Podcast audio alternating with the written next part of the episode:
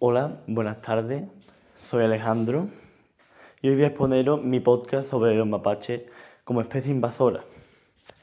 Los mapaches boreales son muy comunes desde Panamá hasta Canadá y se desconoce con exactitud el momento en el que se extendieron por Europa, pero se piensa que fue a consecuencia de su introducción deliberada o al escaparse accidentalmente de granjas.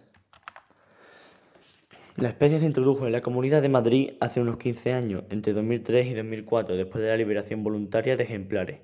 Se trata de liberaciones de mascotas que sus dueños no querían conservar. Como especie invasora, genera alteraciones sobre la diversidad, son más adaptables y son agresivos con otras especies. Como consecuencia, especies como la nutria, la jineta o el turón están amenazadas. El mapache no es un animal para vivir en compañía, es un animal salvaje y peligroso. Y no solo provocan daño en el ecosistema, sino que los mapaches pueden acarrear enfermedades para los humanos. Estos animales pueden transmitir la rabia o la tuberculosis, entre otras. Los técnicos de la Comunidad de Madrid han capturado en las 12 campañas específicamente efectuadas de 2007 a diciembre de 2018 814 mapaches, especie calificada como invasora dañina para el medio ambiente y la salud pública en España. Luego de introducirse en Madrid, se han convertido en los últimos años en un problema, se han establecido perfectamente en distintos puntos de la comunidad y ponen en peligro la biodiversidad de la zona.